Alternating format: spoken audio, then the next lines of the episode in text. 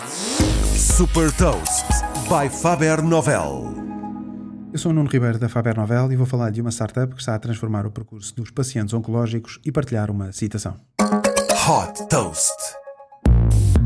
Estima-se que o surgimento de novos casos de cancro por ano atinja 30 milhões de pessoas em 2040. Com este aumento, é expectável que aumentem também os tempos de espera para iniciar os tratamentos. A Grey Oncology nasceu com a missão de transformar a logística na oncologia. Fundada em 2019, esta startup canadiana desenvolveu uma solução destinada a hospitais e clínicas que otimiza o percurso do paciente oncológico. Com base nos registros de saúde eletrónicos de cada paciente, a plataforma Grey automatiza o agendamento de tratamentos e poupa tempo ao staff em trabalho administrativo. A solução é inovadora pelo facto de oferecer uma visão integrada de todo o percurso do paciente, incluindo as sessões de quimioterapia, radioterapia, cirurgia e imagiologia.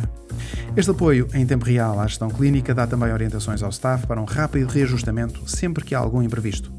A plataforma permite também simular futuras alterações no fluxo de trabalho e assim tomar decisões de aquisição de novos equipamentos e medicamentos. Desta forma, permite, por um lado, uma otimização de custos de operação e, por outro, oferecer uma melhor experiência aos pacientes através da redução de tempos de espera. Para os pacientes será desenvolvido também um portal onde vão poder ver quais os profissionais de saúde que os estão a acompanhar.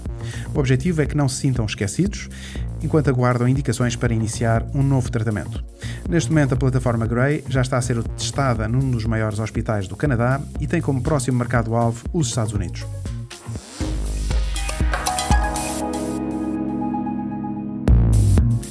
Deixo-lhe também uma citação do matemático Alan Turing.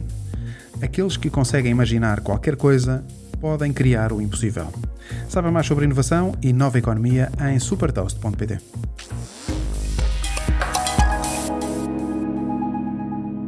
Super Toast é um projeto editorial da Faber Novel que distribui o futuro hoje para preparar as empresas para o amanhã.